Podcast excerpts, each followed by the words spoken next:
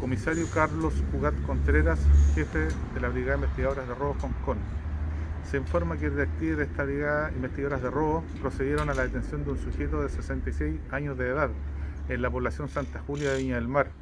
por el delito de receptación. Estas diligencias se desarrollaron en el marco de una investigación existente por el delito de robo de vehículo con intimidación emanada de la Fiscalía Local de Viña del Mar. En esa línea, mientras efectuaban las diligencias investigativas por el sector de la población Santa Julia de la comuna de Viña del Mar,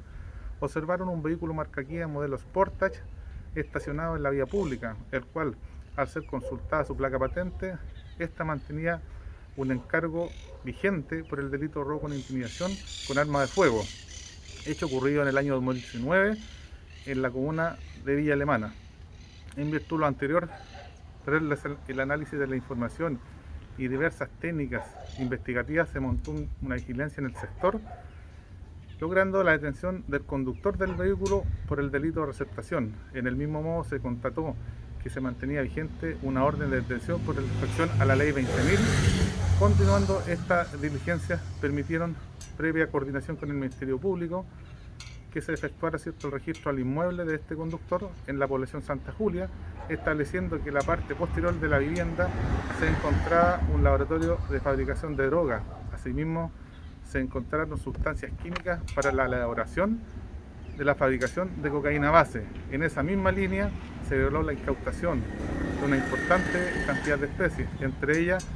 un rifle calibre .22 FAMAE 35 millones de pesos 900 mil pesos en efectivo moneda nacional 10 proyectiles balísticos calibre 9 milímetros 5 proyectiles calibre 7.57 un automóvil marca Kia año 2017 y 13 gramos de cocaína base. La fiscal de turno dispuso la entrega del vehículo a su propietaria, mientras que el imputado pasó a control de detención al juzgado de garantía de Viña del Mar para su respectivo control de detención por los delitos de receptación, infracción al artículo tercero de la ley 20.000 e infracción a la ley, a la ley 20.014, artículo 7, que sanciona la tenencia ilegal de armas.